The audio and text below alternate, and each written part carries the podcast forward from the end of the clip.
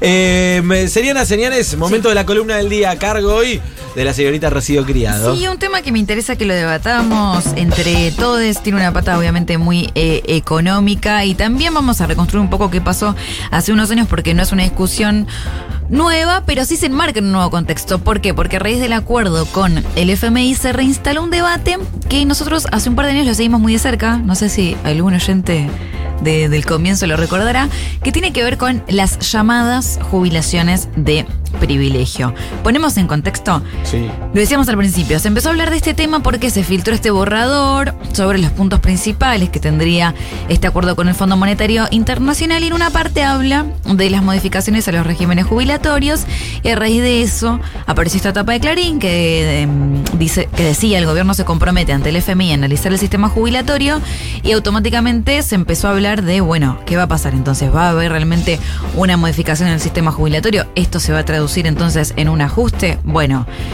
A partir de toda esa especulación, salió a hablar el presidente Alberto Fernández, también lo hizo el ministro de Economía Martín Guzmán, y dijo, momento, no se van a modificar las jubilaciones, pero sí vamos a poner atención en estos regímenes especiales. Si les parece, lo escuchamos al propio presidente hablar sobre esto, lo hizo en un audio, en realidad no es que salió en la radio, sino que le mandó un audio a Roberto Navarro y él lo puso en el destape. El presidente decía esto. Sí, por supuesto que la diferencia es muy grande y claramente no es para docentes. Lo que está hablando, de lo que se habla son los regímenes especiales de privilegio, donde básicamente están embajadores y jueces. Algo hicimos con los jueces y creo que deberíamos avanzar más y lo mismo con los embajadores. Pero no es el tema de los docentes, claramente no es el tema de los docentes. Bueno, la explicación de Alberto era porque dentro de estas jubilaciones especiales aparecía también el ítem de los docentes son distintas, digamos, las áreas que aparecen. Entonces lo que él dice es no, no vamos a ir por ahí, sino por dentro de lo que son las jubilaciones especiales, las que alcanzan un piso realmente muy alto. Claro, pues por lo general se le dicen jubilaciones de privilegio y muchos dicen, che, no son No son jubilaciones todas de, de privilegio, privilegio. porque tenés docentes no universitarios, Claro. docentes universitarios, investigadores científicos, los trabajadores de luz y fuerza, los de yacimientos carboníferos de Río Turbio y después sí tenés jueces y, Y diplomáticos. diplomáticos, Bueno, claro. no son todos de privilegio, por lo tanto. hace Exactamente, lo, que hizo el presidente fue hacer foco en Claro. el cuerpo diplomático y en particular, donde realmente está el grosso de la guita, en el poder judicial. Sí. Lo mismo hizo Martín Guzmán, que salió en Twitter a decir no habrá ninguna reforma jubilatoria, se va a hacer un estudio focalizado en los regímenes especiales alcanzados por la ley, bla, bla, bla, bla. Esta no es una discusión nueva, No. es una discusión que ya la de- tengo, estoy teniendo un déjà vu, ¿no? Sí, digamos, yo me acuerdo mucho que yo la seguí esta discusión porque se presentó un proyecto de ley y ¿qué pasó? Cuando se empezó a debatir esto en un proyecto que impulsó el propio gobierno, obviamente Sí. salieron muchas posturas en contra sobre este tema. Por un lado, Juntos por el Cambio y por otro lado, sobre todo el Poder Judicial.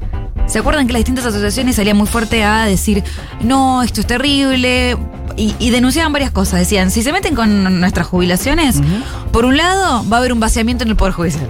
Un poco exagerado igual. Porque decían, van a salir a jubilarse antes todos. Claro. Porque no van a querer verse perjudicados por la nueva ley. Eso por un lado. Y por otro lado decían, nosotros tenemos que ganar bien y tenemos que tener buenas jubilaciones y nuestro sistema tiene que estar a la altura de lo que requiere nuestra profesión, que es independencia.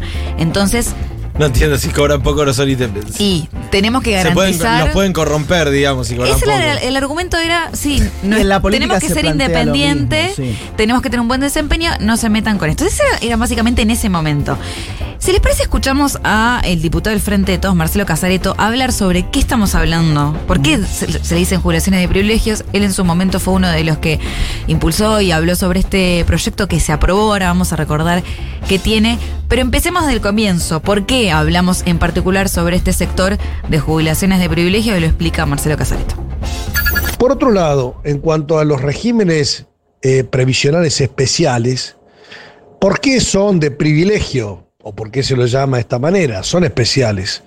Porque en general o se eh, jubilan a menos edad que el común, que el régimen general, o porque se jubilan con menos años de aporte, o porque se jubilan con un haber por encima de lo que es el haber este, del común del sistema. O sea, hay sistemas que están al 80%, al 82%, al 85% del valor en actividad este, que es algo que no se garantiza al común de los jubilados.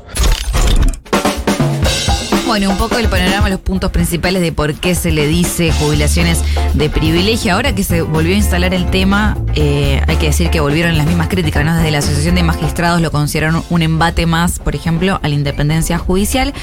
Pero lo cierto es que, y acá se abre la pregunta, es que ya se aprobó este proyecto, digamos, en 2020 se aprobó este proyecto en una ley que, entre otros puntos, elevó, por ejemplo, del 11 al 18% el aporte que deben realizar al sistema previsional, de, hubo un cambio en el cálculo, sí, determinó que el cálculo del haber inicial jubilatorio se realice sobre el 82% del promedio de las últimas 120 remuneraciones en lugar de hacerlo sobre el último sueldo. También se elevó, por ejemplo, en el caso de los hombres de 60 a 65 años la edad mínima. Bueno, hubo ahí una serie de cambios. Sí. Pasó por el Congreso, pasó por las dos cámaras, se aprobó. Entonces yo le preguntaba a Casareto, bueno, ¿qué margen más hay para avanzar? Porque me dio la sensación de que el gobierno salió a aclarar esta situación para, para que no se generara una situación de preocupación sobre el, sobre el sistema jubilatorio o una posible reforma del sistema jubilatorio, pero no sé cuánto va a aportar o cuánto más se puede avanzar o cuánto más va a cambiar avanzar en este punto con relación al acuerdo con el FMI, sobre todo lo más importante que es, bueno, que haya fondos para poder afrontar esta situación. Se lo preguntaba a Casareto y esto me decía. A ver. En febrero del 2020 avanzamos con una modificación al sistema de jueces y al sistema del Servicio Exterior de la Nación, o sea, haciéndolo converger hacia el sistema general, pero manteniendo diferencias. Por eso, sin saber el detalle de lo que ahora se está discutiendo, lo que interpreto que el presidente y el ministro de Economía plantean sería avanzar un paso más sobre el que se avanzó allá en febrero del 2020. Bueno, por eso no hay todavía mucha información ni muchos cálculos. Sí, en su momento, ¿se acuerdan cuando debatimos? Hablábamos de, bueno, de qué ingresos estamos eh, hablando, ¿no? De qué números, ¿no? Se apuntan los ingresos previsionales de jueces y diplomáticos que rozan o superan los 300 mil pesos. Pero esos Claro. números van variando en la escala, ¿sí? Entonces no hay un número preciso. Por ejemplo, actualmente se calcula que hay alrededor de 3.079 ex integrantes del Poder Judicial que perciben jubilaciones superiores a los 500 mil pesos. Claro. Pero también hay casos que están arriba de los 700 mil, de los 800 mil. Entonces, bueno, eh, es una investigación o, o- o un relevamiento muy preciso el que hay que hacer. Después distinta la situación dentro del cuerpo diplomático. Lo cierto es, y acá abro la pregunta, ¿es una discusión por la equidad, por la redistribución? ¿O realmente hay una diferencia y sirve en el contexto de hoy impulsar esto? ¿Cuál va a ser el ahorro? Digamos, porque también vos estás legislando a futuro. Sí, claro. Entonces, en el corto plazo, muchos economistas salieron a plantear, bueno, no sé si va a haber una recaudación ahí muy importante para este momento.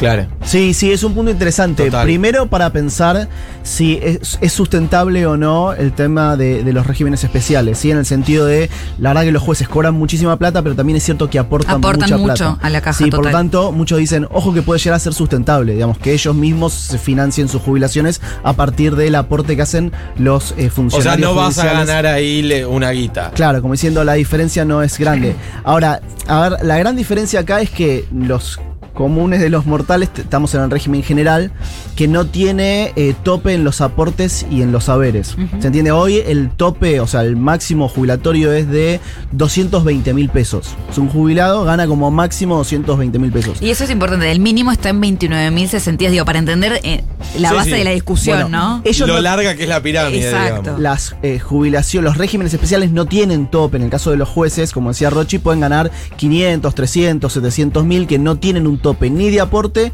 ni de haber. ¿Sí? Entonces ahí hay eh, una diferencia grande. Y el tema es que, mm, primero que las leyes no son retroactivas. Es- e- ese es el punto Entonces, eh, a corto plazo es muy poca la plata que vos Nada, puedas llegar a sacar nada. a partir de los nuevos funcionarios judiciales. Y el otro punto es el tema de la litigiosidad. Que si empiezan a haber juicios y, y fallos, digamos, ¿Y declarando. quiénes deciden? Y deciden ellos. Ah, Entonces, mira. Tenés un conflicto Sí, sí. político, tenés, eh, no sabes si es una solución económica eh, tampoco. total.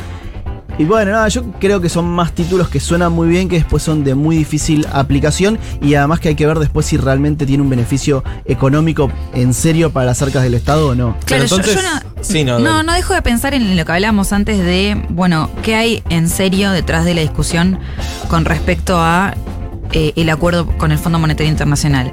En términos de discutir cuestiones de equidad, me parece una discusión súper válida, porque dentro del Poder Judicial hay muchos pri- privilegios, ni hablar del impuesto a las ganancias, digo, más allá de que los nuevos sí lo pagan, los viejos no, digamos, bueno, hay muchas discusiones que podemos dar y me parecen re interesantes. Ahora, en los términos en que se planteó, Sí. me parece que está un poco alejado del debate real de lo que vamos a tener que enfrentar con esta deuda en el ahora y de debatir en serio de dónde va a salir la plata, que es la misma discusión que teníamos recién sobre el crecimiento. Bueno, vamos a crecer para pagarle al fondo.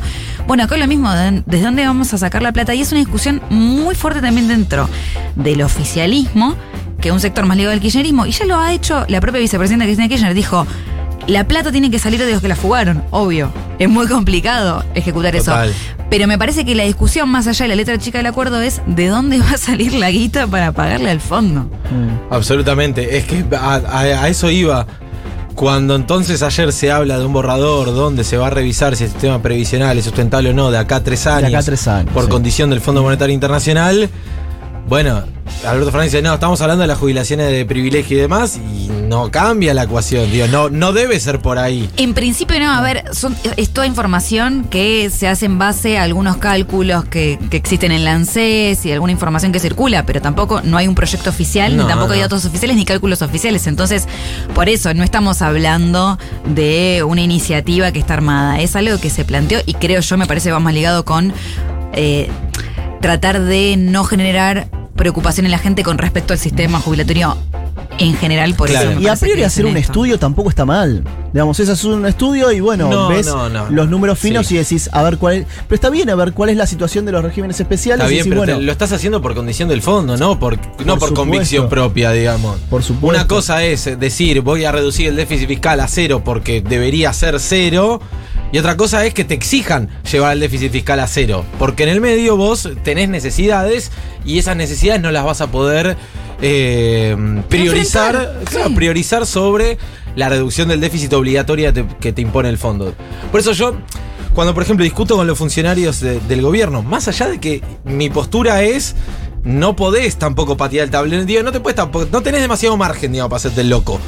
Pero la verdad es que tampoco podemos decir, bueno, hay que llevar el déficit a cero, hay que llevarlo a cero. Sí, claro, está perfecto. En un mundo soñado es hermoso tener déficit cero. Ahora, si en el medio llevarlo a ceros implica hacer un ajuste en eh, los subsidios energéticos, eh, no permitir el crecimiento del bolsillo del trabajador, no permitir subir las jubilaciones y demás, bueno, es un costo muy grande.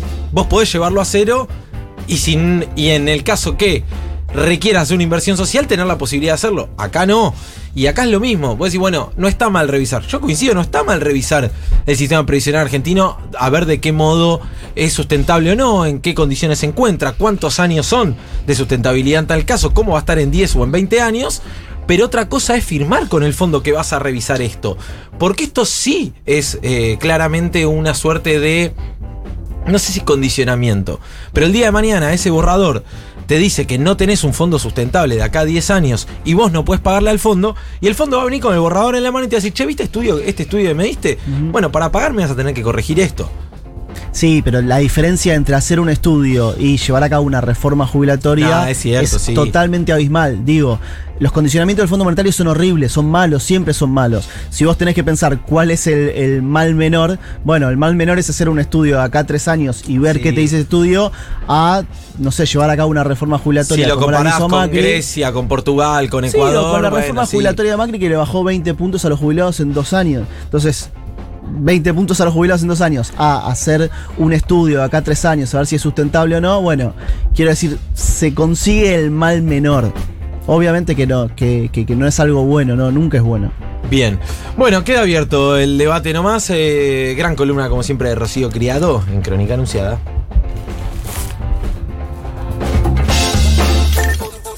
Future Rock. Pump the jam, pump it up.